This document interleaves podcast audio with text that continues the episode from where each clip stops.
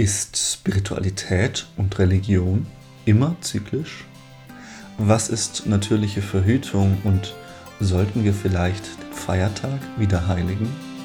Die Antwort jetzt bei den Liebesäpfeln.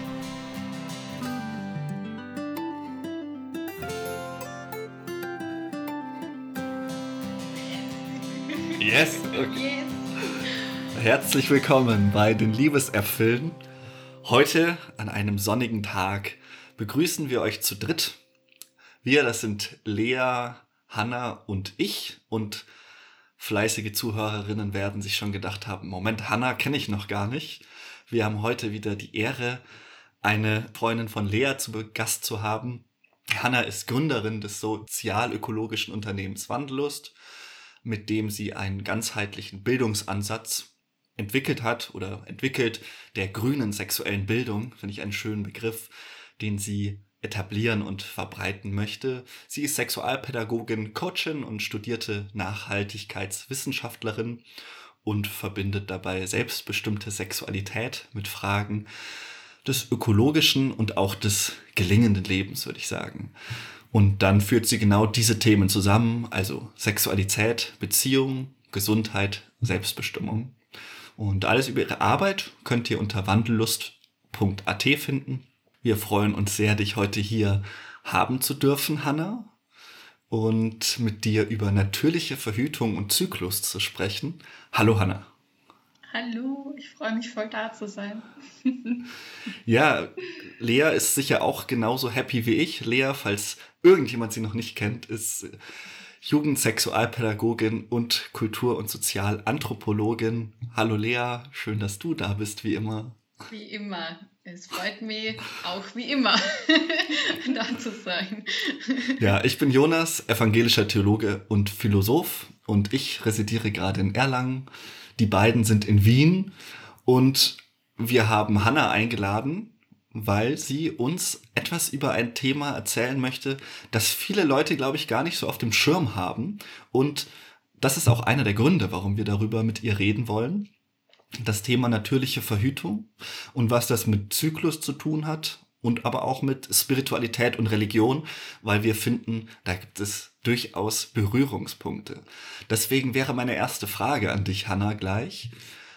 Was genau ist eigentlich natürliche Verhütung? Wie funktioniert das? Und warum hören wir eigentlich so wenig davon?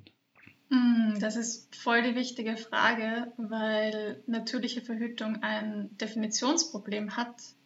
Ähm, ganz viele Menschen haben ganz viele verschiedene Assoziationen dazu und der Punkt ist, dass es viele verschiedene natürliche Methoden gibt, die auch anders mhm. funktionieren und auch mit einer unterschiedlichen Sicherheit einhergehen. Und ähm, zu Beginn ist völlig gut, natürliche Verhütung mal von herkömmlicher Verhütung abzugrenzen. Ähm, bei herkömmlicher Verhütung greife ich immer irgendwo in die unter Anführungsstrichen natürlichen körperlichen Abläufe ein. Und bei natürlicher Verhütung beobachte ich einfach, was sowieso schon körperlich passiert. Also genauer gesagt, ich beobachte den Menstruationszyklus und dann finde ich heraus, wann ist die fruchtbare Zeit und wann die unfruchtbare. Und time dann einfach Geschlechtsverkehr, je nachdem, ob ich gerade ein Kind will oder nicht. Mhm. Also natürlich, Verhütung funktioniert in beide Richtungen. Mhm. Da möchte ich gerne ein bisschen nachhaken. Und zwar ähm, ist bei natürlicher Verhütung, viele Menschen haben ja im Kopf die Kalendermethode. Mhm. Ähm, ist da, also die natürliche Verhütung, die du jetzt äh, erklärst und da, mit der du dich auseinandersetzt, inwiefern ist da ein Unterschied zwischen Kalendermethode und der natürlichen Verhütung? Und ist die Kalendermethode auch in der, also von deiner Meinung eine, eine Verhütungsmethode? Mhm. Voll gute Frage. Ähm, wegen dieser Verwechslung auch mit der Kalendermethode, da hängt eben auch dieser schlechte Ruf von natürlichen Methoden zusammen weil die Kalendermethode basiert nur darauf, dass ich den Menstruationszyklus, also die Menstruation beobachte und davon versuche rein rechnerisch abzuleiten, wann wird denn meine nächste Menstruation sein, wann wird mein nächster Eisprung sein. Das funktioniert nicht, weil Zyklus äh, dazu viel zu unregelmäßig sind und selbst wenn man einen unregelmäßig, selbst wenn man einen regelmäßigen Zyklus hat, ähm, kann es sein, dass durch ein unerwartetes Lebensereignis zum Beispiel einfach doch mal ein Zyklus aus dieser sonst Regelmäßigkeit abweicht. Das mhm. heißt, das ist für wirksame Verhütung keine gute Methode. Ähm, gute Methoden sind die, die jeden Zyklus einzeln betrachten, also die sich nicht nur auf Rechnen verlassen. Und da gibt es verschiedene Methoden, die verschiedene Körperzeichen auch beobachten. Die Methode, mit der ich arbeite, nennt sich die symptothermale Methode Sensiplan. Sympto steht für ein Östrogenzeichen, Östrogensymptom.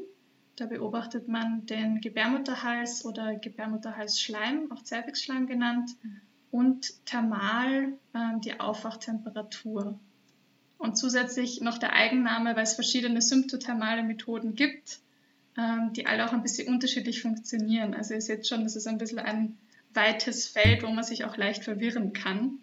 Ähm, genau, und Sensiplan ist eben eine sehr wirksame Verhütungsmethode, die Kalendermethode nicht.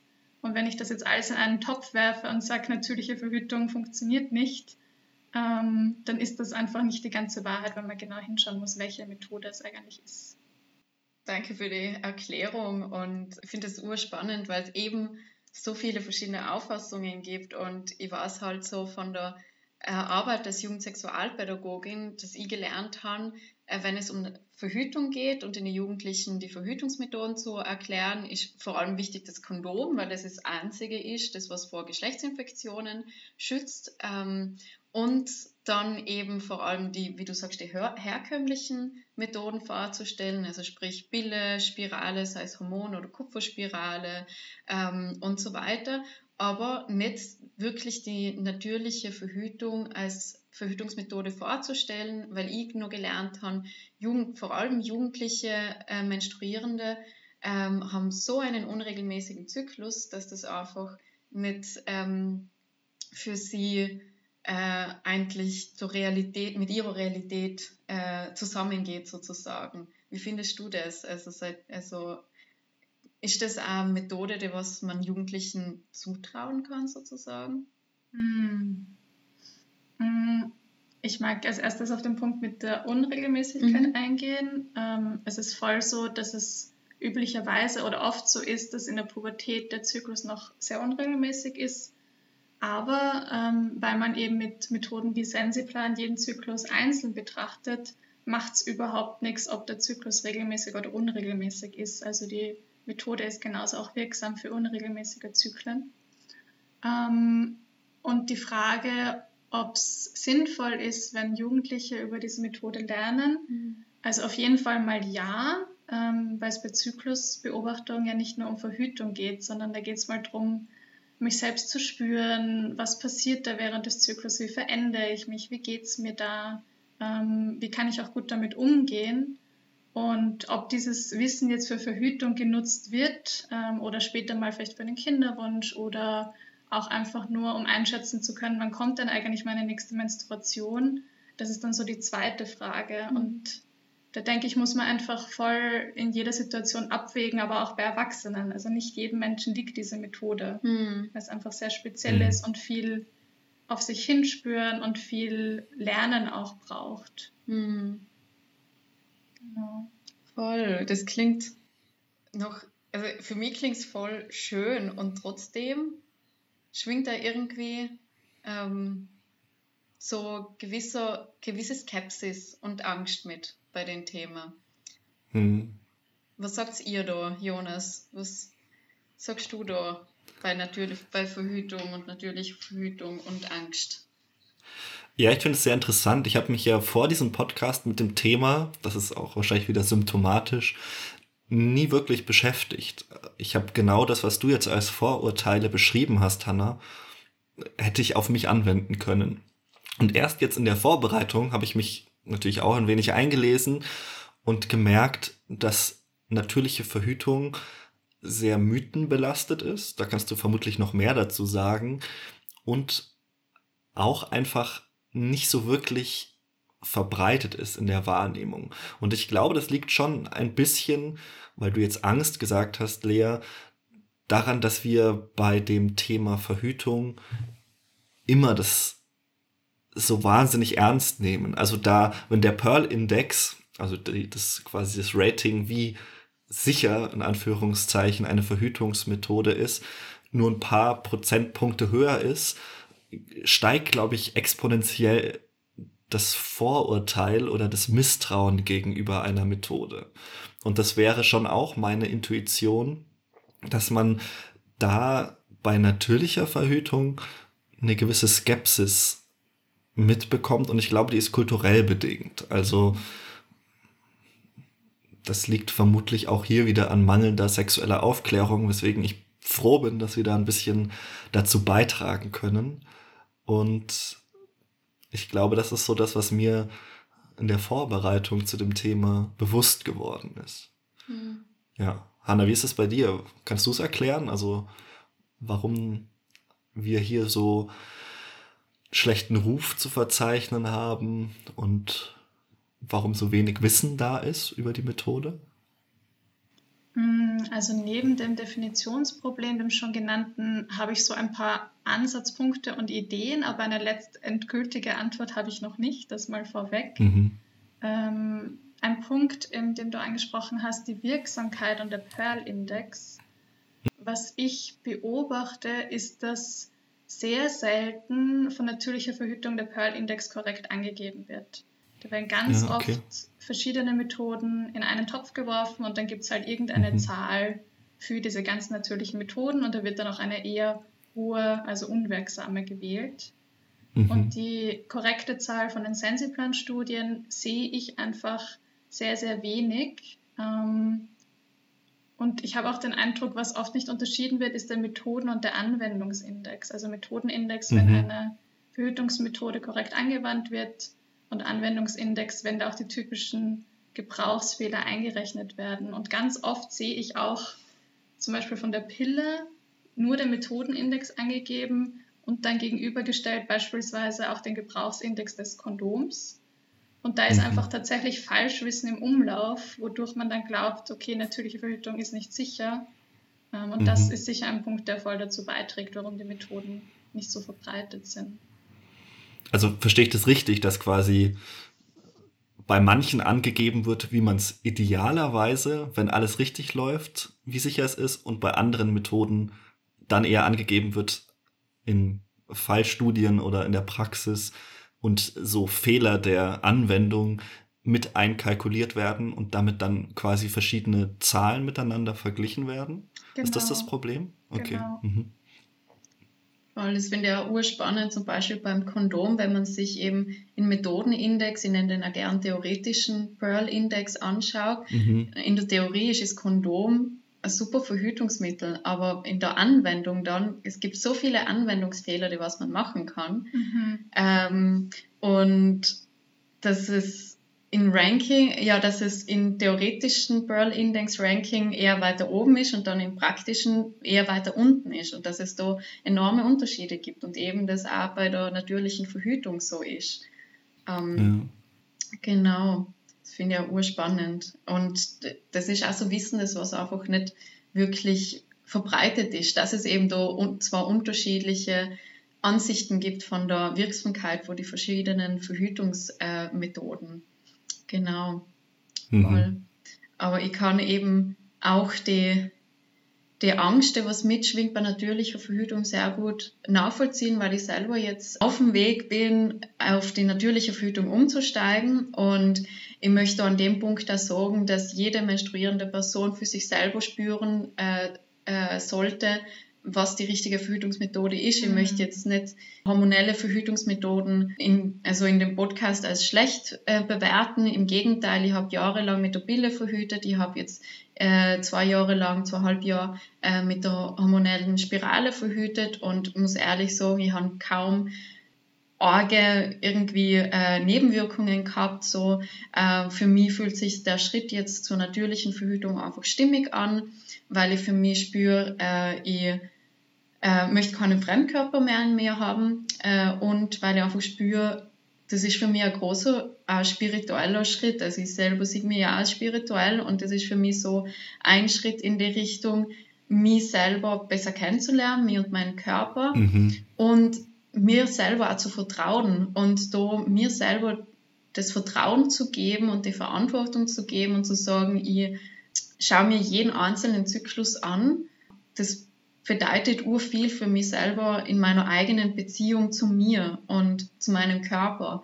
Und ich habe da aber auch Angst. So die Angst, kann ich das überhaupt? Und ich habe ähm, einen äh, Sexualpartner gerade mal und, äh, und regelmäßigen Sex. Und klar habe ich da auch Angst, äh, was ist, wenn ich doch ungewollt schwanger wäre und da doch zu mhm. vertrauen, ähm, dass das passt und äh, und auch die ersten drei, vier Monate mit zusätzlich mit Kondom zu verhüten. Ähm, ja, ist trotzdem immer noch gewisse Angst da. Und, aber durchs, durchs Auseinandersetzen mit dem Thema natürlich Verhütung und auch durch deine Freundschaft jetzt, äh, Hanna, also wir kennen uns noch nicht so lang. ist auch sehr schön. Also ich finde es super, dass man trotz Corona Menschen kennenlernt über Social Media mhm. ähm, und dann sich sowas ergibt.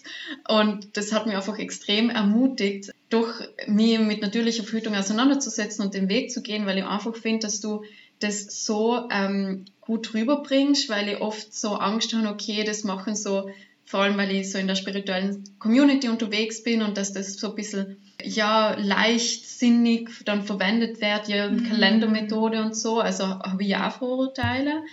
Und dann habe ich auf deiner Website die Videos angeschaut und den Minikurs, den was du dort anbietest und gesehen, okay, du verwendest wissenschaftliche Quellen, man kann, du verlinkst einfach, also du ähm, hast auf deiner Website die Links zu den Studien, die was du hast, dass ich selber nachschauen kann, okay, wo nimmst du die Informationen her? Mhm. Und das gibt mir ein Gefühl von Sicherheit. Und, und ich denke, das ist urwichtig, weil es eben bei der Methode, bei der natürlichen Verhütung eben so Halbwissen gibt und ähm, man nicht genau weiß, wo soll man da nachschauen, dann gibt es die ganzen Vorteile und dass du das so gut aufarbeitest und das hat mir, wie gesagt, voll ermutigt und finde ja wichtig, menstruierende Personen in dem Prozess zu unterstützen, weil es einfach nur zu wenig Möglichkeiten gibt, auch von den Ärzte und Ärztinnen. Ich persönlich habe bei einer Gynäkologin oder bei einem Gynäkologe noch nie so die Methode natürliche Verhütung so vermittelt gekriegt. Mhm. Und, äh, oder mir ist, wenn, abgeraten worden von, also vor mhm. allem in meinem Umfeld. Und das bringt halt auch wieder Angst mit. So. Also bei mir ist der Aspekt, der was da mit Angst einhergeht. Ja, ja ich glaube, das ist auch gesellschaftlich schon kodiert. Wir haben, das mag sich gerade zur Zeit ein bisschen ändern, würde ich sagen, eine extrem hohe Vertrauensposition gegenüber Ärzten und vor allem auch gegenüber Medikamenten. Das ist wichtig und gut, dass das auch aufgebrochen wird. Aber ich glaube, für viele ist schon diese Vorstellung, ich habe ein körperliches Problem und in einer gewisser Weise kann man das ja so beschreiben, nämlich meine Angst vor ungewollter Empfängnis. Und es gibt eine Pille, die löst dieses Problem. Und diese Simplifizierung auch des Körpers und unsere, unseres Organismus, unserer Gesundheit, darauf, dass ich sage, nee, ich schmeiß halt eine Pille ein und dann ist das Problem weg, das ist, würde ich schon auch sagen, fast schon typisch für unser Selbst- und Körperverständnis in gewisser Weise. Wobei natürlich da Bewusstsein entsteht und in manchen Szenen sicher auch mehr da ist als in einem wie auch immer gearteten Mainstream. Aber ich glaube, da ist schon ja auch so ein bisschen Paradigmending, zu sagen, es gibt die Medizin und die Medizin, die hat Medikamente und die sind mhm. wirksam und dann gibt's alternative Medizin und dann bist du schnell bei alternativen Fakten und bei, mhm. Äh, das wird dann irgendwie alles auch in so einen Topf geschmissen und mhm. zu einer äh, schwierigen Melange vermischt. Das ist so, glaube ich, einfach auch ein wie du gesagt hast, so ein Image- und äh, Gruppenproblem vielleicht. Mhm. Und was ich dann nochmal interessant finde, so aus einer soziologischen Position, ist generell die Angst vor Empfängnis. Wir haben jetzt ganz wenig eigentlich über äh, Verhütung im Sinne von Krankheitsvermeidung gesprochen, sondern sehr stark über diese Angst vor Kindern, was mhm. ja vielleicht jetzt unsere Urgroßeltern erstmal irritiert haben könnte, zu sagen, warum macht ihr euch so einen großen Kopf um Kinder? Ist doch das Normalste der Welt. Und äh, es wird zurzeit sehr viel Reckwitz gelesen. Das ist ein Soziologe aus Berlin, glaube ich. Ähm, und der hat, finde ich, dafür eine ganz gute Erklärung, weil wir in einer Gesellschaft der Singularitäten leben, so nennt er es. Und da ist die Angst vor Schwangerschaft, könnte man sagen, fast schon symptomatisch. Also während wir früher ein Paradigma der, des Normalen und der bloß nicht auffallen, man sollte Otto Normalverbraucher sein, hatten, haben wir jetzt das Paradigma des Besonderen. Jeder muss individuell sein. Jeder muss was Besonderes machen. Und da ist jetzt eine ungewollte Schwangerschaft ein Riss in meiner Biografie, auch in meinem ganzen Lebensentwurf. Äh, ich kann ja mal kurz vorlesen, wie er das selber beschreibt auf Seite 343 in seinem Buch.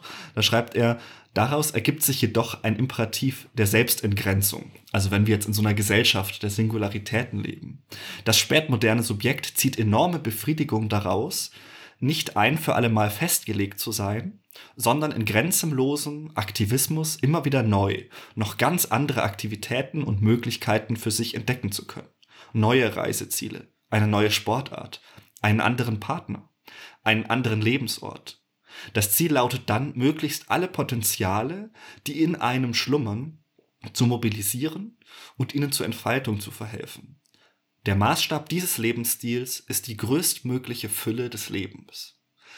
Und wenn wir Reckwitz an der Stelle folgen und sagen, ja, so ist unsere Gesellschaft schon ein bisschen geworden, dann ist natürlich eine höhere Zahl an möglichen GeschlechtspartnerInnen und auch Partnerinnen im Allgemeinen eine Gefährdung für meinen Lebensentwurf, wenn ich nicht 100% sicher sein kann, Empfängnis zu verhüten. Und in, einem, in diesem alten Paradigma bis zu den 80er Jahren, das Paradigma des Normalen, wo man Frau, Haus, Kind hatte, war es am Ende nur die Frage, wann kommt das Kind. Aber das war eine Zeitpunktsfrage, eine Passungsfrage. Und ich würde jetzt sagen, da können wir genau diese Frage nach der Angst vor Kindern einordnen. Das Kind ist das Ende der Autonomie. Es ist, man ist automatisch schon keine Singularität mehr, mhm. weil man dann ja gebunden ist an sein Kind, in gewisser Weise auch noch an seine Partnerin, aber das ist so dieses, dieser Grundkonflikt, dass mit Kindern die Autonomie an ihre Grenzen stößt und damit unser Lebensentwurf ganz zentral gefährdet wird. Und das ist auch meine Erfahrung. Ich weiß nicht, ob euch das anders geht, aber ich habe so sehr stark zwei Freundeskreise, die kann man recht gut abgrenzen. Ich habe sehr viele, die konventionelle Beziehungen führen, monoamorös, die sind in meinem Alter eigentlich fast alle schon verheiratet, mhm. haben auch viele schon Kinder. Und da ist es genauso. Die sind sehr viel offener, schneller ihre Autonomie abzugeben, weil sie ja schon sich in der Ehe und in dieser Aufhebung der Singularität befinden. Mhm. Während jetzt mein anderer Freundeskreis genau aus dieser Hyperkultur der Singularitäten besteht. Und die führen postkonventionelle Beziehungen. Die sind poly, die führen offene Beziehungen, bei denen ist Selbstverwirklichung wichtig. Die sind digitale Nomaden und reisen durch die Welt, nirgends zu Hause. Und bei denen ist Kinderkriegen eine Gefährdung genau dieses Lebensstils, weil das Kind letztlich das Ende der Vielfalt der Beziehung und der Pluralität der Lebensentwürfe ist, die ich ja alle in mir vereinen möchte. Und ich glaube, das kann man so ein bisschen äh, damit auch beschreiben, woher vielleicht auch unsere Angst vor Kindern kommt, die, würde ich sagen, jetzt doch nochmal verstärkter ist, im Gegensatz zur Generation unserer Eltern oder Großeltern vielleicht, wo mhm. Kinder uns noch nicht vor so eine existenzielle Krise gestellt haben. Könnt ihr äh, damit was anfangen? Hm, ich fühle mich gerade voll nachdenklich, wenn ich dir zuhöre, weil wenn, wenn ich irgendwie Angst verspüre in Bezug auf eine ungewollte Schwangerschaft, dann hängt mhm. das Wenn auch mit meinem Lebensentwurf zusammen und nicht zum Beispiel mit, ich kann das körperlich nicht tragen oder das wird dann mhm. bedeuten, dass irgendwie mein, meine Existenz an sich gefährdet wäre. Und das ist einfach voll das mhm. Privileg, mhm. dass das meine Angst ist, dass ich da meine Pläne ändern mhm. müsste. Mhm. Ähm, ja. Genau, also das, das stimmt mich gerade sehr, sehr nachdenklich. Voll, für mich ist so, dass ich mir denke, also dass auch Kinder, also äh, Kinder zu einer gewissen Selbstverwirklichung oft gemacht werden. Also, mhm. und das, das ist für mich nicht widersprüchlich sein. Also, mh, mm, du hast da jetzt zwar so ein bisschen äh, Kategorien aufgezählt, so, mhm. vor allem so von deinem Umfeld auch, in deinem Freundinnen, äh, Freundinnen, Freundinnenschaftenkreis, so, wenn man das gendern möchte. so, und ich denke, mm, für mich persönlich, ich glaube nicht, dass es so schwarz und weiß ist, ähm, dass mhm. es einmal so und einmal so ist.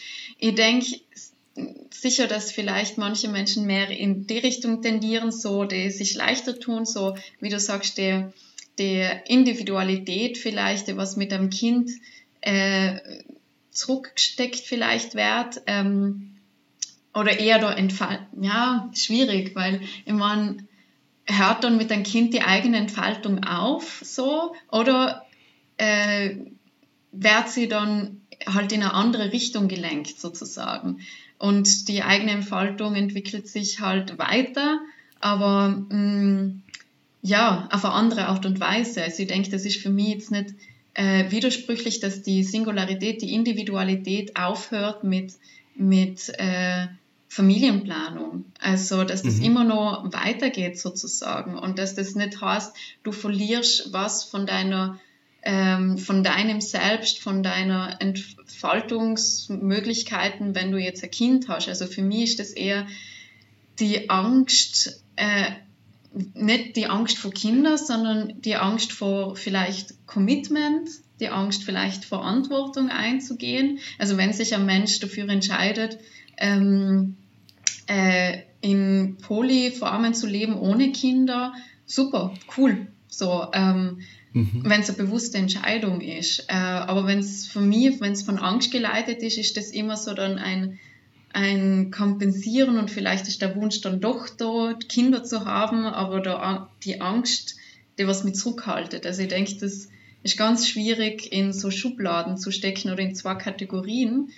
Es ist mhm. so viel komplexer und ähm, ja, und wie du sagst, Hannes, es hängt ja dann mit dem Lebensentwurf zusammen, wie man sich wo selbst sick und dass das auch ein Privileg eigentlich ist. Und wenn ich mir denke, weil du Jonas auch angesprochen hast, von früher war das jetzt noch nicht so äh, Thema, so Kinder ist Normalste auf der Welt, ja. Und aber irgendwann hat man aber sich keine Kinder mehr leisten können. So, also wenn man das mhm. fünfte Kind gehabt hat, dann war das sechste Kind einfach an der Grenze, dass, dass das einfach zu viel war und mhm dann kann man eben, also ich habe ein Museum für Verhütung und Schwangerschaftsabbruch da in Wien gearbeitet. Sehr empfehlenswertes Museum, by the way. Ähm und dann ist es halt dazu gekommen, vor allem ähm, damals, also ich meine, Schwangerschaftsabbrüche, also Abtreibungen sind ja immer noch nicht, also zumindest in Österreich, legal, ist immer noch im Strafgesetzbuch mhm. drinnen. Ähm, mhm. Außer wenn gewisse Ausnahmen, also man kann machen, wenn man gewisse Ausnahmen erfüllt. So. Ähm, mhm. Und früher war das halt überhaupt noch nicht möglich und man hat halt äh, unsichere Abtreibungen gemacht und das war einfach schrecklich. Und was äh, menstruierende Personen damals durchgemacht haben, weil sie einfach noch nicht die ähm, Möglichkeit gehabt haben zur mhm. Verhütung. Und deswegen möchte ich an dem Punkt dann nochmal sagen, äh, die Pille, die in die 60er Jahre auf den Markt gekommen ist, war für Frauen und für menstruierende Personen eine absolute Ermächtigung, dass sie gekonnt mhm. haben entscheiden, okay, ich wäre schwanger oder ich wäre nicht schwanger. Und äh, dass das unglaublich wichtig ist, weil wir auch davor von Medizin gesprochen haben und da gibt es einmal die Medizin mit Pille und zum Einwerfen leichte Lösung, ja, und trotzdem äh, hat es die ganz großen und wichtigen Vorteile, dass es einfach voll die Ermächtigung ist. Und mhm. ja, Genau. Ja, ich würde das auch nicht so normativ mm. verstanden haben wollen. Ja. Du hast natürlich recht, da ist jetzt auch nicht gemeint von mir, dass sozusagen Kinder etwas sind, was man irgendwie äh, verhüten sollte oder so, sondern vielmehr, dass ich schon glaube, dass man, dass dieses Kinderkriegen dadurch nochmal eine neue Dimension bekommen hat, mm. dass wir um, ähm, diesen Zug zum Individualismus auch immer mehr in den Vordergrund steht und auch immer mehr zum Paradigma wird. Das, was du beschreibst, äh, schreibt auch Reckwitz. Der sagt, das ist ja auch so, dass Leute Kinder kriegen, nur die werden dann auch in diese Logik integriert. Mhm. Die Kinder müssen dann immer besser werden mhm. und die müssen was mhm. Besonderes mhm. sein. Die werden schon früh gefördert. Man gibt die nicht mehr in eine Regelschule, sondern die kriegen Nachhilfe. Und die sollen drei Instrumente lernen, bevor sie vier sind. So, das ist diese, das ist genau dieses Paradigma, das sich dann natürlich auf die Kinder überträgt. Und du hast natürlich da schon recht, diese, ähm, das ist nicht so, dass jetzt deswegen keine Kinder mehr bekommen werden oder so. Mhm. Ich glaube aber trotzdem, dass es in dieser Gesellschaft der Singularitäten, ich finde, die Idee hat schon was für sich, der Zug zumindest mehr in diese Richtung geht, das auch als eine Gefährdung der eigenen Lebensentwürfe zu sehen und deswegen eine grundsätzliche Zurückhaltung gegenüber Kinderkriegen zu haben, die jetzt früher vielleicht noch nicht so extrem ähm, vorherrschend war. Natürlich, ich wollte es jetzt auch nicht äh, versimplifizieren. Das ist immer das Problem, wenn man soziologische Theorien zitiert, dass man das Problem hat, dass damit alles gesagt sein soll und wenn das mhm. individuelle Leben natürlich immer schwieriger ist. Aber das ist natürlich eine interessante Frage, wie man mhm. da jetzt zum Beispiel natürliche Verhütung integriert, auch in diese Geschichte. Mhm. Du hast ja gerade schon beschrieben mit den äh, fünf bis sechs Kindern. Das erinnert mich so ein bisschen an die äh, Verhütungsgeschichte der katholischen Kirche, weil da haben wir dieses Problem ganz explizit weil die katholische Kirche nach offizieller Lehrmeinung ja immer noch Verhütungsmethoden sehr kritisch gegenübersteht. Man aber die Praxis hatte, dass ganz viele sehr gläubige Seelen in die Beichte kamen und sagten, Priester, ich habe fünf Kinder, ich habe einfach kein Geld mehr. Wie können wir das machen? Und interessanterweise, das kann, vielleicht kann, vielleicht kannst du das noch ein bisschen ausführen, ist diese natürliche Verhütung, also die Beobachtung von menschlichen Zyklen und von Fruchtbarkeitstagen, ja etwas, was schon fast immer bekannt ist. Und die Leute haben natürlich in der Beichte dann auch gesagt, naja, es gibt gewisse Muster, wir haben erkannt, wenn man an bestimmten Tagen Sex hat, dann äh, kriegen wir keine Kinder, dürfen wir das nutzen. Und die katholische Kirche hat dann gesagt, ja, das geht. Und damit hätte man ja eigentlich meinen können, damit wäre dieses Verhütungsverbot nochmal neu auf dem Prüfstand. Das Problem ist, ich glaube, das ist zur Einordnung vielleicht an der Stelle ganz interessant. In den 30er Jahren hat Papst Pius der Elfte generell gesagt, dass es keine Sexualität geben darf, die ohne die Offenheit für menschliches Leben funktioniert. Er sagte, das ist Unzucht. Es war damit ein päpstliches Dekret und stand erstmal so als Lehrmeinung fest. Jetzt hat die katholische Kirche 1870 im Ersten Vatikanischen Konzil, das ist gerade mal 150 Jahre her, wie manche wissen, die Unfehlbarkeit des Papstes dogmatisiert. Das ist übrigens, wie man schon sieht, gar keine so lange Erfindung, die ist relativ jung eigentlich. Und jetzt hat man in den 60er Jahren, da kam die Pille auf, durchgesetzt hat sie sich echt erst so richtig in den 70er Jahren, war dann der Paul der sechste Papst und der war jetzt nochmal neu konfrontiert mit dieser Frage. Können wir als katholische Kirche nicht Verhütung erlauben? Und das Problem, das er jetzt hat, ist, dass der Papst ja unfehlbar ist und er gesagt hat, ich habe eigentlich keine neuen Argumente dafür, die Position von Pius XI. zu revidieren. Das heißt, anders als jetzt irgendwie Angela Merkel, die vor die Presse treten kann und Maßnahmen zurücknehmen, kann das ein Papst nicht einfach machen, weil er damit an den Fundamenten der Kirche rühren würde. Das gesamte Kirchenverständnis ist ja darauf aufgebaut. Das heißt, die Frage nach der Verhütung ist gar nicht so sehr vom Gusto des Papstes abhängig, sondern man bräuchte grundlegend neue theologische Erkenntnisse, die jetzt gar nicht so leicht zu finden sind, um das zu überschreiben. Das heißt, dieses Problem der Verhütung, das die katholische Kirche sieht, ist eins, das quasi an der Verfassung der eigenen Kirche rührt. Und ich glaube, das ist vielleicht nochmal interessant äh, an dieser Stelle zu, ähm, zu erklären. Und dann ist jetzt auch die Frage an Hannah vielleicht, wie ist das denn mit natürlicher Verhütung? Das ist ja doch eigentlich was, was man schon durch die Geschichte hindurch kennt, weil die katholische Kirche hat dagegen ja erstmal nichts einzuwenden. Ähm, ja, also das, was du gerade beschreibst, finde ich mega spannend, weil ich das Gefühl habe, dass es viel erklärt von dem, ähm, was für Meinungen sich ranken heutzutage um natürliche Verhütung. Ähm, mhm. Dass dieser ähm, kirchliche Wert der Enthaltsamkeit quasi beibehalten werden kann, wenn ich sage, eine Methode, die auf periodischer Enthaltsamkeit basieren kann, also dass man enthaltsam ist während der fruchtbaren Tage, dass das dann okay ist. Ähm, und zusätzlich, was ich beobachte, ist, dass in vielen Kreisen der Begriff natürliche Verhütung nicht gern gesehen wird. Ähm, ich habe oft das Argument gehört, weil verhüten will man ja nur was Schlechtes und ein Kind ist nie was Schlechtes, so verhüten will man ja nur einen Unfall oder so. Und dass okay. da der Begriff natürliche Familienplanung verwendet wird oder natürliche mhm. Empfängnisregelung. Mhm. Aus diesen Gründen.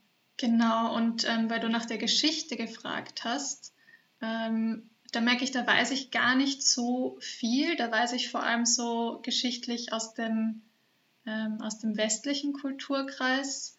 Ähm, mhm. ich habe letztens in einem Buch nur so einen Nebensatz gelesen, die Beobachtung des Gebärmutterhalses ist ja schon in verschiedenen Völkern bekannt und wird da von Generation zu Generation weitergegeben. Aber ich habe da mhm. noch nicht wirklich was Dokumentiertes gefunden. Also das, was ich geschichtlich mhm. weiß und was auch eher zugänglich ist als geschichtliches Wissen, ähm, beginnt eher so im 19. Jahrhundert, wo da jemand, ich glaube, es war ein Arzt, beschrieben hat, dass der Zervixschleim sich verändert im Laufe des Zyklus und dass das mit der Fruchtbarkeit gekoppelt ist.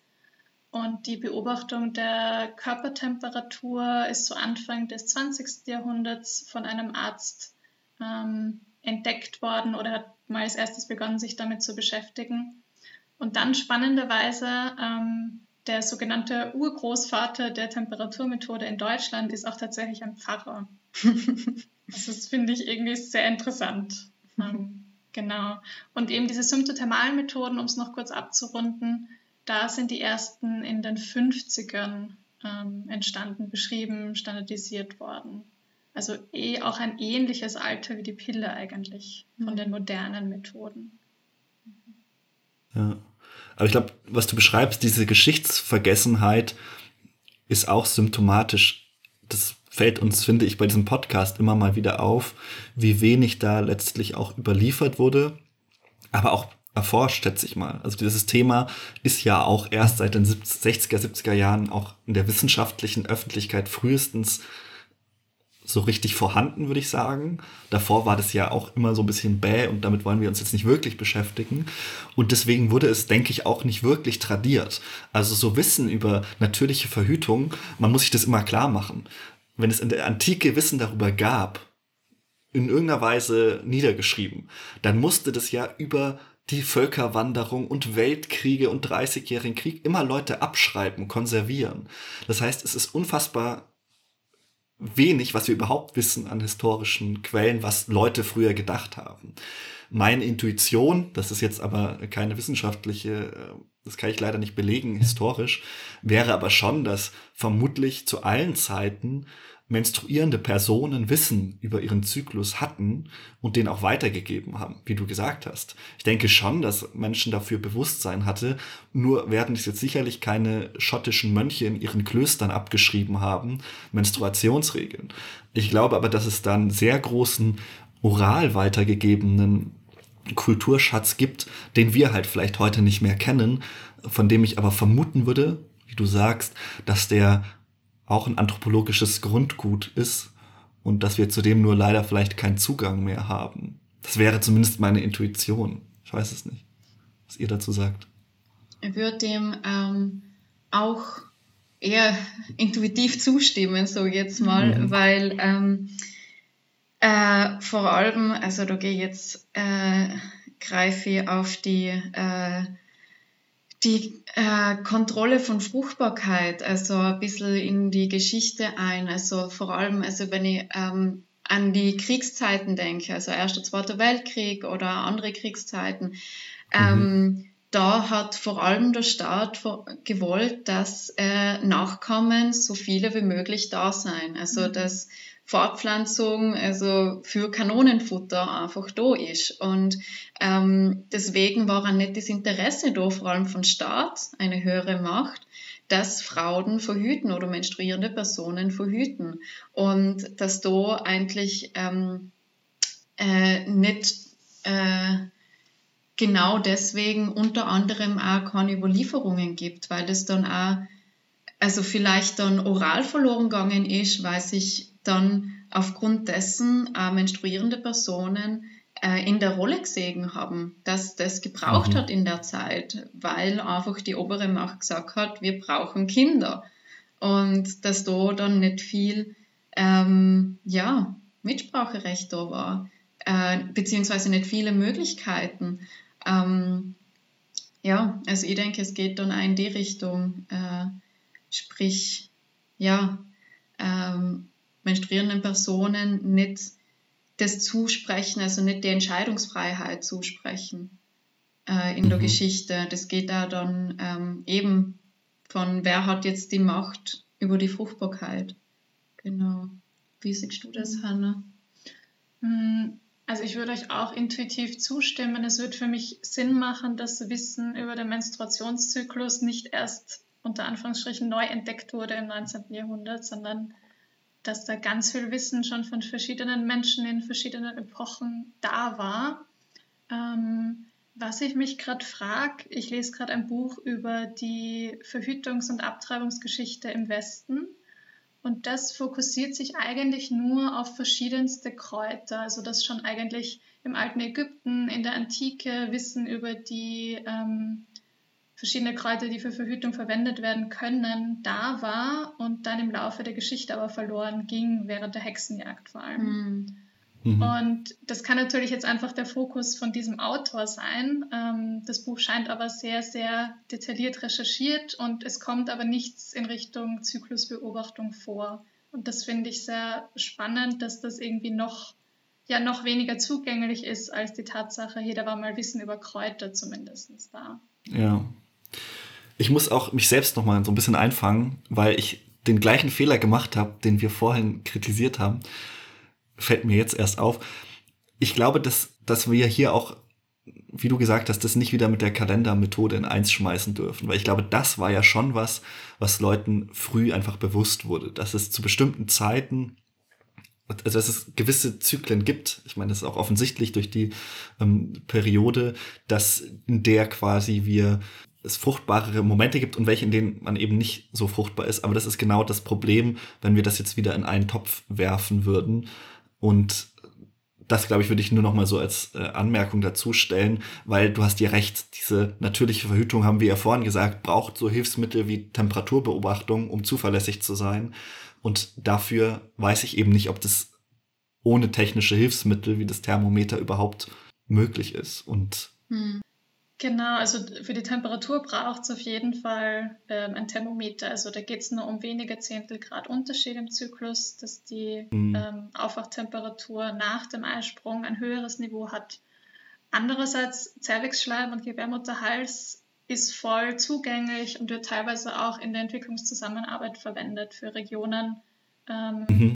wo gar nichts da ist an Ressourcen oder wo man auch völlig durch Projekte gerade nicht Thermometer austeilen kann. Ja. Ähm, also das, Aber das heißt, so das ist einfach optisch auch unterscheidbar, oder? Also das kann ich auch an der Farbe und Konsistenz erkennen? Genau. Als nicht drehende Person muss ich jetzt auch mal so blöd fragen.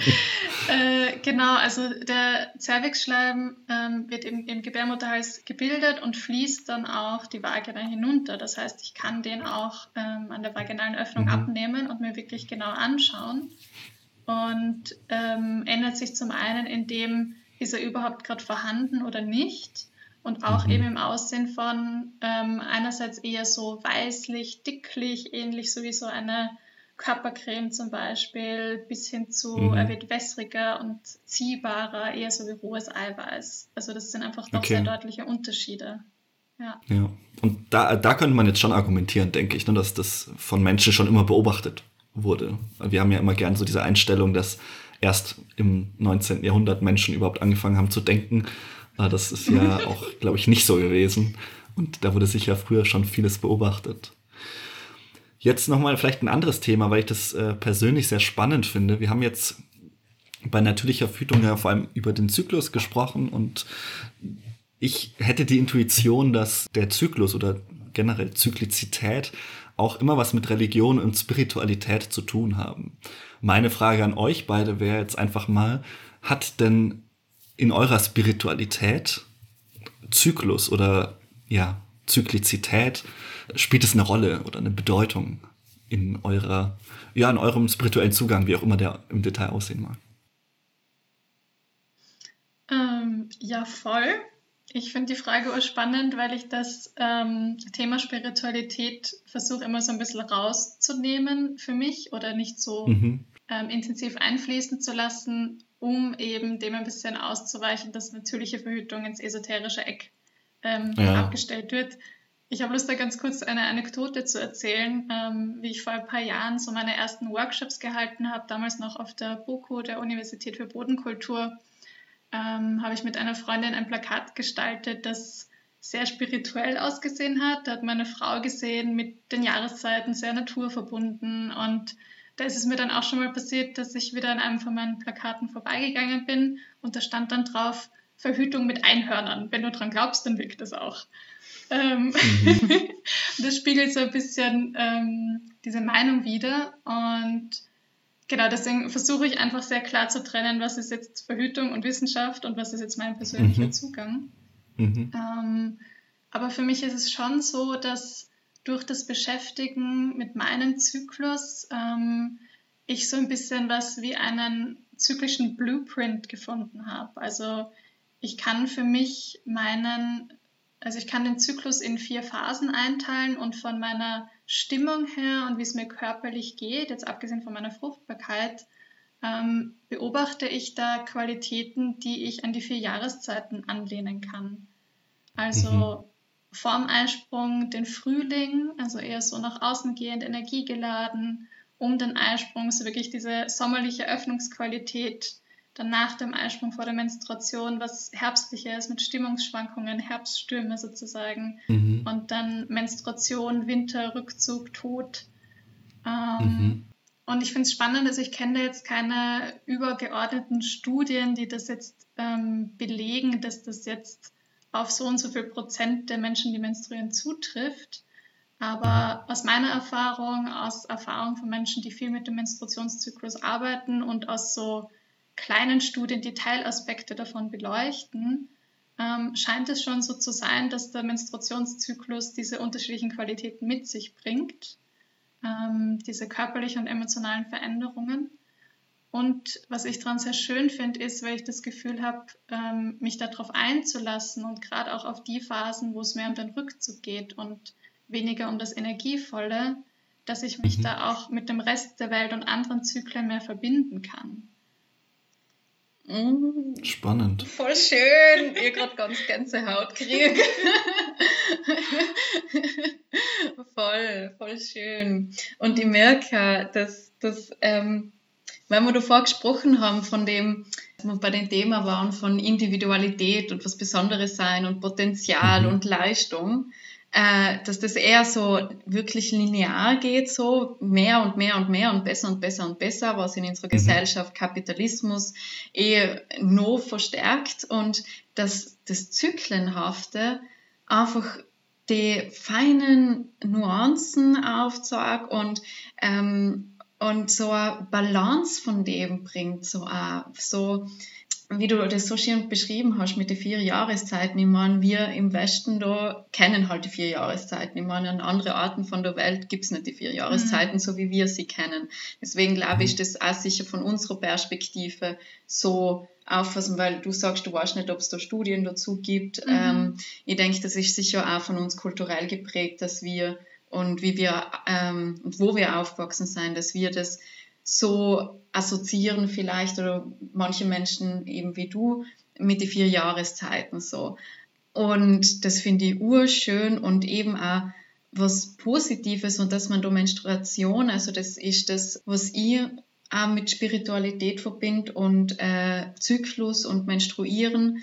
Ich verbinde damit auch die Menstruation mit was Positivem äh, zu verbinden, weil ich damit aufgewachsen bin und auch ähm, als ich menstruiert habe, es eher als negativ erfahren und erlebt haben. So, scheiße, Blut jetzt und das ist jedes Monat und das mhm. ist einfach kacke, wenn man dann emotional einfach so blöd drauf ist und die muss ja funktionieren eigentlich. Und, mhm. und das aber positiv zu besetzen, Moment, das hat auch Qualität und, äh, und ich darf mich einmal zurückziehen und das zeigt mir dann vielleicht ganz andere Zugänge wieder zum Leben, zu mir selber, zu meinen Mitmenschen und dass das so viel, ja, ähm, Bereicherndes tragt und und ich möchte mir eben auch, also das habe ich ganz am Anfang schon gesagt, also jetzt mein Weg zur natürlichen Verhütung, eben fühlt mhm. sich das für mich noch einen spirituellen Schritt an, noch einen Schritt mehr zu mir.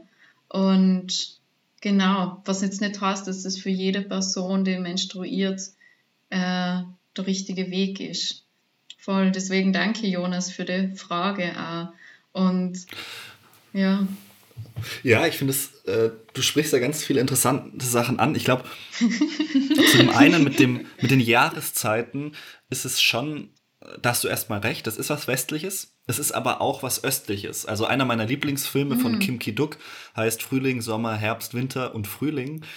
Das ist ein südkoreanischer Film. Also auch da haben wir das. Und natürlich in ähm, Monsungebieten zum Beispiel hast du Regenzeit und nicht Regenzeit. Also auch da hast du einfach weil wir auf einer rotierenden e-, Erde leben, haben wir verschiedene Zeiten, Perioden, mhm. die unser Leben strukturieren. Und Religionen sind ja anthropologische Grundvollzüge, könnte man sagen, erstmal so ganz neutral. Und die spielen natürlich auch oder leben in diesem Weltsein. Und das Weltsein, würde ich sagen, ist eben zyklisch. Sowohl eben diese äußeren Sachen wie Jahreszeiten, Ernte, Aussaat, also diese Zyklen, aber auch unser Körper ist ja zyklisch. Ich meine, ich permanent bin ich in einem Zyklus der Erneuerung, aber letztlich auch des Vergehens. Mein Leben ist ein Zyklus. Mhm. Ich werde geboren, ich werde irgendwann sterben, mhm. dann kommen neue Generationen. Also auch da haben wir dieses Zyklische. Und deswegen glaube ich, ist es auch so wichtig in den meisten Religionen. Im Judentum ist es sehr offensichtlich, da haben wir die Sabbatwoche, das Sabbatjahr sogar, die ja natürlich auch mit sowas wie einem Brachjahr aus der Landwirtschaft zusammenhängen, dass man bemerkt hat, es ist irgendwie auch wichtig für ein Feld, dass das irgendwann mal brach liegt und das dann religiös aufgeladen wurde, beziehungsweise sich da Religion und Lebensvollzug ineinander verschachteln. Und auch im Islam haben wir es. Jeder, der mal in einem muslimischen Land war, wurde vielleicht schon mal vom Muezzin morgens aus dem Bett gesungen. Das ist äh, auch eine ganz besondere Erfahrung. Also ich fand es auch schön. Ich habe es in Sansibar erlebt. Das war sehr bereichernd. Aber halt auch da haben wir diese Strukturierung des Lebens im, im Zyklus. Und der Grundgedanke aller Religionen, die, diese zyklische Anlage haben, würde ich sagen, ist die Abwendung des Chaos. Also du hast immer die Idee, dass du eine Ordnung hast, die mir hilft, mit dem Chaos des Lebens umzugehen. Ein Kult hilft mir, der gibt mir eine gewisse Routine, der gibt mir Möglichkeiten, neu anzufangen, Sicherheit, Stabilität. Und das ist eine ganz wichtige Funktion an der Stelle. Und äh, auch beim Christentum in der Frühphase, das entwickelt sich ja aus dem Judentum, entwickelt sich das entlang des Ostern- und Pfingstfests. Und auch die Woche ist da ganz wichtig im ersten, zweiten Jahrhundert. Da ist es so, dass man, glaube ich, Dienstag und Donnerstag fastet man, Sonntag fastet man nicht. Da betet man ja, da ist Gottesdienst. Und solche Sachen entwickeln sich da. Und eben auch im Buddhismus und Hinduismus hat man diesen Lebenskreis. Mhm. Zum Beispiel ganz toll in diesem Film von Kim Ki-duk, ich kann den nur empfehlen, dieses ganze Leben einfach auch in Jahreszeiten abbilden zu können. Und auch der Reinkarnationsgedanke ist ja letztlich ein zyklischer. Und das fand ich jetzt total spannend, dass du das von dir aus gesagt hast mit dem Reckwitz nochmal. Weil ich würde auch sagen, das Interessante am Christentum ist ja, dass es von diesem Weg abge ähm, abgegangen ist. Wir leben ja in einer kapitalistischen Gesellschaft der Singularitäten, wenn wir das noch dazu packen wollen. Und äh, Max Webers berühmte These war ja, dass der Kapitalismus letztlich aus dem Calvinismus, also aus der äh, protestantischen Tradition kommt, wo man die Selbstverwirklichung vor Gott irgendwann von seiner metaphysischen Voraussetzung gereinigt hat. Man hat also nicht mehr dafür gelebt, von Gott seinen Lohn zu empfangen, beziehungsweise dass man, dass Leute sehen, dass man auserwählt ist, sondern irgendwann wurde der metaphysische Abhang weggeschickt. Aber das kapitalistische System ist immer noch dieser Gedanke, wir arbeiten uns linear nach vorne zum Fortschritt. Und da ist das eben gerade nicht zyklisch. Auch dieses Individualheil. Die ersten Christen waren zum Beispiel kinderlos. Das liegt daran, weil sie erwartet haben, dass schon bald Jesus Christus wieder zurückkommt. Das heißt, da hast du ganz stark diesen individuellen Zug, ich mein Heil, gerader Weg, ich muss durch die enge Pforte. Das ist so äh, ein typisch christlicher Zug, der schon auch mit dem Neuen Testament Einzug hält. Und total spannend finde ich jetzt eigentlich diese Brücke, die wir da schlagen können. Das kann man, finde, ich, popkulturell sehr schön zeigen. Äh, es gibt einen neuen Film von Tom Hanks, Neues aus der Welt heißt er. Und also er spielt da mit, der ist von Paul Greengrass. Und da ist er ein Vorleser von Zeitungen und reist durch ähm, das Amerika der äh, Cowboys und äh, indigenen Völker und liest die Zeitungen dort vor. Und er findet ein Mädchen von Iowa, also Indigenen, aufgezogen und die haben ein Verständigungsproblem. Die sprechen nicht die gleiche Sprache. Und das erste Gespräch, das sie führen, dreht sich um ihr Weltverständnis. Und das ist total interessant, weil Helena Zenge, also die Schauspielerin, die Johanna spielt, dieses Mädchen, erklärt ihm die Welt so, dass sie eine kreisförmige Bewegung ihrer Arme macht, die dann in so einer Selbstumarmung endet. Ich hoffe, man kann sich das gut vorstellen. Mhm. Also die Welt umspannt vom Boden, von der Erde zum Himmel und mich selbst. Mhm. Also ein kreisförmiger Weltzugang. Und Tom Hanks sagt dann am Ende auch, ah, ich verstehe ein Kreis, a circle. Und dann sagt er darauf, for us, it's more like a straight line. Also wir reisen gerade. Wir sind Christen, wir reisen durch die Prärie auf der Suche nach einem Stück Land und dann pflegen wir es und wir pflügen es alles in einer geraden Linie. So, so formuliert er das. Und das ist so toll, weil es stimmt. Also sogar der Pflug ist ja in einer geraden Linie. Und da haben wir, finde ich, genau dieses Bild wieder, die mhm. christliche Vorstellung. Wir reisen vom Osten nach Westen, unser Leben geht immer nach vorne, hin auf das Heilsziel. Und diese Gegenposition, das Zyklische, mhm. wo ich dann sagen würde, das ist eben nicht modern, christlich und kapitalistisch aufgeladen, sondern irgendwie ursprünglicher. Und das wäre jetzt natürlich die Frage, wie kann man diesen ganzheitlichen Zugang wiedergewinnen? Vor allem jetzt auch im Blick auf Nachhaltigkeit, unser Klima und so. Da hilft dieser lineare Fortschrittsglauben und immer mehr und wir müssen wachsen und ich muss mich verbessern, glaube ich nicht so weiter und da müssten wir vielleicht wieder das zyklische Denken mehr in den Vordergrund stellen.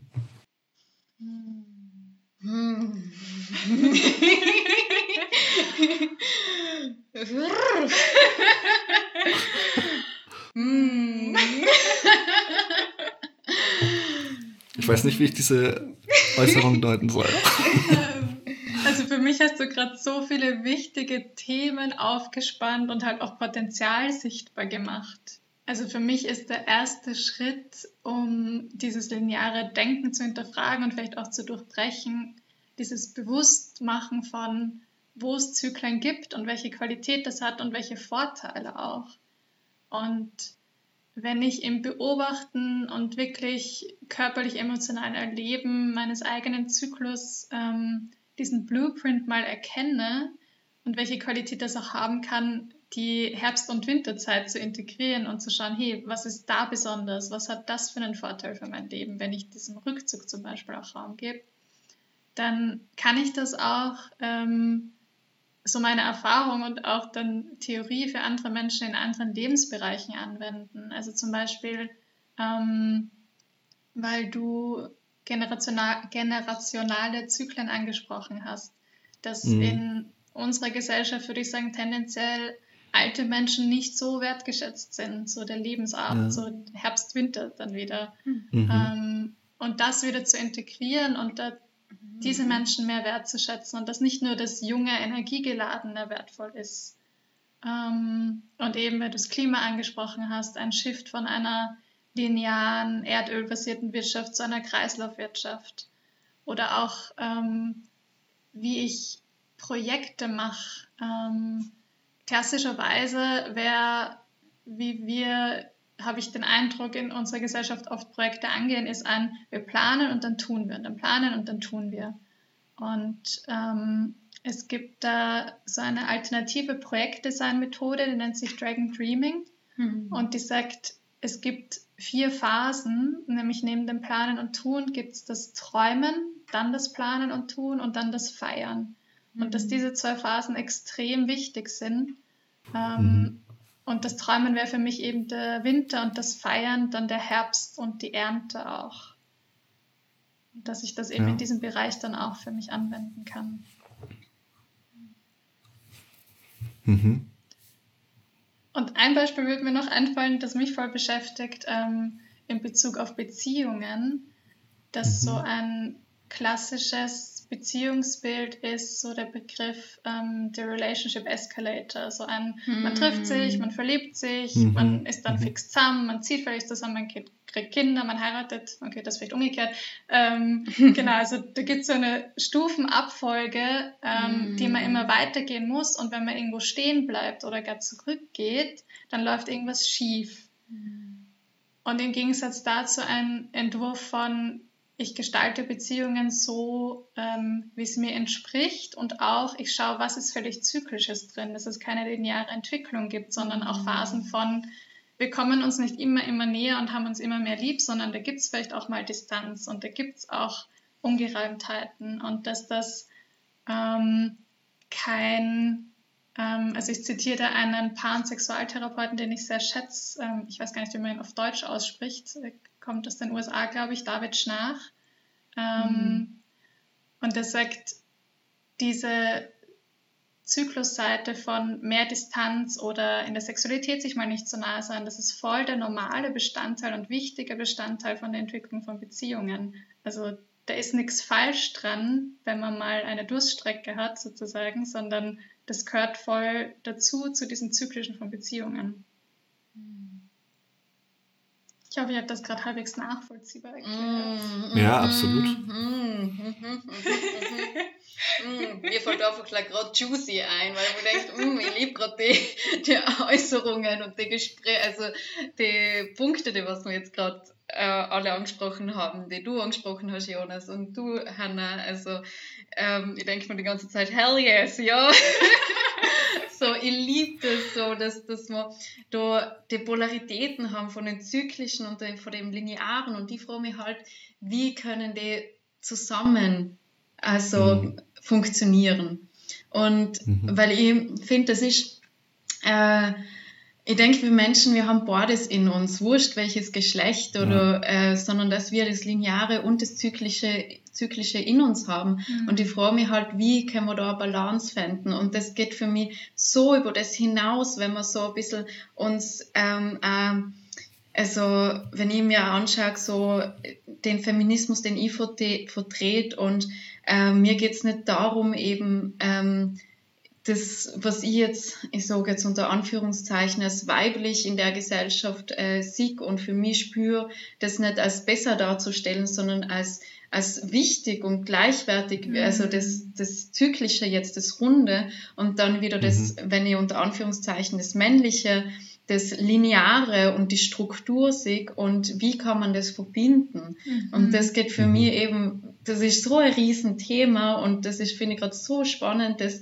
in dem wiederzusehen, in der natürlichen Verhütung und ähm, in Zusammenhang mit, mit Zyklus und das immer wiederkehrende und und das zieht sich so durch, finde ich, in so vielen Lebensbereichen, so eben wie du gesagt hast, in Beziehung oder wie wir Dinge planen. Und äh, ich kann mir vorstellen, Jonas, in der Kirche, wie tief ist da das Zyklische eigentlich noch vorhanden? Ja. Ja, absolut. Das, also das arbeitet ja auch gerade ja. damit. Das ist, das, das haben wir natürlich insofern vergessen oder verlernt, dass ganz viele Leute nicht mehr regelmäßig in die Kirche gehen. Und das ist jetzt keine normative Aussage, aber da steckt natürlich dieser Sabbatgedanke drin, dass wir einen Tag in der Woche sagen, jetzt nehme ich mich raus, jetzt liege ich auch brach. Daher kommt es ja. Zu sagen, mhm. es gibt einen Tag in der Woche, da tue ich keine Arbeit. Da gehe ich nicht linear nach vorne, sondern ich besinne mich darauf, dass ich nochmal neu anfangen kann. Und das finde ich persönlich auch für mein eigenes Leben wahnsinnig bereichernd. Ich bin zum Beispiel jemand, ich arbeite sonntags nicht. Ist jetzt auch nicht so, dass ich oft in die Kirche renne, gebe ich ehrlich zu. Aber es ist trotzdem schön zu sagen, es gibt einen Tag, der diesem, dieser Woche auch eine Struktur gibt. Das ist nicht mehr notwendig. Wir leben in einem System, wo man jeden Tag arbeiten kann, zu jeder Tages- und Nachtzeit erreichbar sein. Und das läuft, glaube ich, schon so ein bisschen auch unserem natürlichen Menschsein zuwider. Jetzt ist etwas natürlich noch nicht gut. Also nur weil etwas so natürlich ist, muss es nicht irgendwie moralisch besser sein. Das muss man schon auseinanderhalten. Mhm. Ich glaube aber, dass es uns ganz viele Vorteile bringt, wie du auch schon gesagt hast, Hanna, dass wir da uns eben eine Komplexitätsreduktion gönnen können, dass wir Pausen machen, um selbst zu regenerieren, uns auch auf das Feiern, hast du es, glaube ich, vorhin genannt, auch zu besinnen. Der mhm. Feiertag heißt Feiertag, weil wir da einfach nur feiern sollen, dass wir am Leben sind. Diesen mhm. Gedanken mit einem metaphysischen Gott, den lehnen viele ab, aber ich finde es doch irgendwie denkbar und wichtig zu sagen, ist es nicht schön, einen Tag in der Woche das Leben zu feiern, zu feiern, dass wir am Leben sind, was uns gegeben ist, diese Dankbarkeit zu spüren. Das ist letztlich das, wofür dieser Tag gut ist und weswegen ich zum Beispiel für verkaufsoffene Sonntage oder so, nicht weil ich so konservativ bin, nicht so viel übrig habe. Ich finde es schwierig zu sagen, alle Feiertage lösen wir auf, das macht jeder Privaturlaub. Dann wird es auch wieder in so eine Machbarkeitslogik zurückgeführt. Ich glaube, es ist wichtig, dass wir uns auf Sachen freuen, wie Weihnachten. Jedes Kind kann sich erinnern, wie toll es ist, dass im Jahr irgendwann Weihnachten kommt. Oder der Geburtstag. Oder das Tantra-Festival. Oder das kleine Festival, das kleine Festival im Sommer. Sind, ich glaube, wir brauchen diese Punkte, auf die wir uns freuen können, wo wir merken, wir können vorankommen mhm. und gleichzeitig haben Zyklen immer einen Neuanfang. Mhm. Auch wenn ich sage, dieser Zyklus war nicht so toll, da ist vieles nicht gut gelaufen. Hey, es gibt noch mal, es geht noch mal von vorne los. Mhm. Das finde ich wahnsinnig befreiend, weil in unserer linearen Welt ist es immer so: Heute hast du nichts geleistet, morgen hast du nichts geleistet es ist, äh, da, da fehlt diese, diese Möglichkeit, nochmal neu anzufangen. Und das finde ich, das haben Zyklen. Und das, das mhm. finde ich das Schöne an Zyklen. Deswegen bin ich auch ein Fan von irgendwie Planung von Wochen. Ich mache das mhm. gerne. Ich schaue öfter mal auf meinen Monat zurück. Genau aus diesem Grund, den ihr auch beschrieben habt. Ich glaube, das hilft uns wahnsinnig, ein gelingendes Leben zu führen, äh, wie es ja auch Hannah sich zur Aufgabe gemacht hat. Also mehr Zyklizität ist, glaube ich, da ein guter Schritt. Ich möchte noch hinzufügen, mir fällt gerade dann, ähm, ist, also ich habe gerade das Bild von einer Spirale im Kopf, der was für mich gerade in dem Moment so ein bisschen das Lineare und das mm. Zyklische verbindet. Mhm. Weil ich habe ein, ein Armband rumhängen, das was ich von meinem Papa geschenkt kriegen kann. Und da ist eine Spirale drauf. Und es ist auch ein Spruch dazu gestanden äh, von, ähm, dass wir im Leben immer wieder in ähnliche Situationen. Ah ja, Jonas zeigt auch gerade in die Kamera, er hat auch Spira so eine Spirale. Ja, die ist mir heute auch in die Hände gefallen. Ja. Dachte, das passt heute.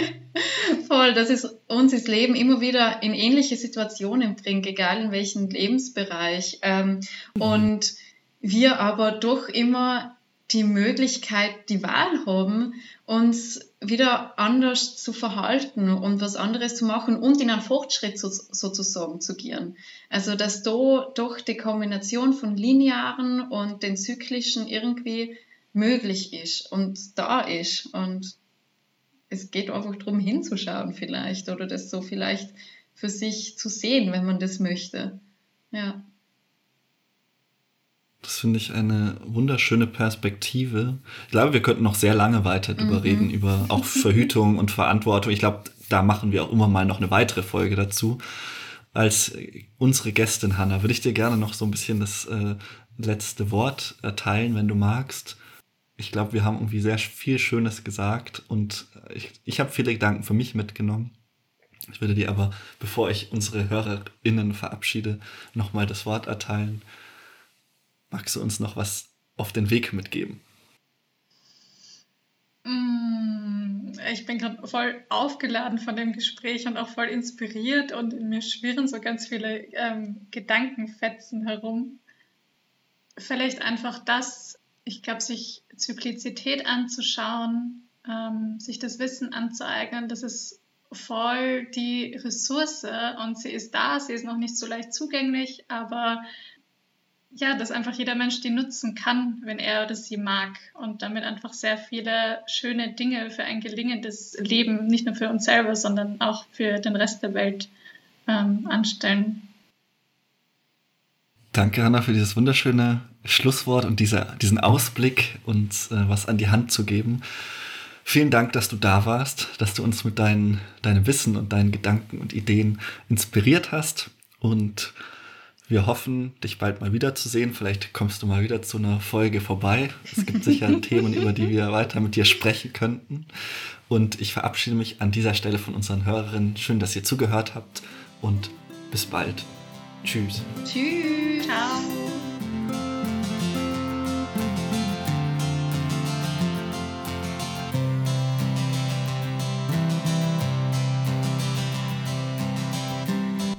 Das war unsere Folge zum Thema Zyklus und natürliche Verhütung mit Hanna von Wandelust.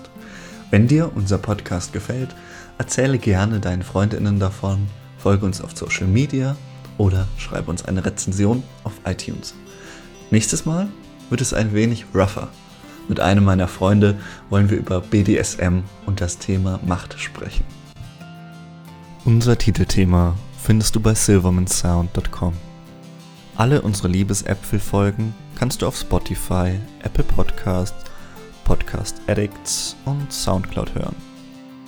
Du willst dich beschweren oder Lob abgeben? Dann findest du uns auf Facebook, Instagram oder schreibst uns an liebesäpfel at gmail.com.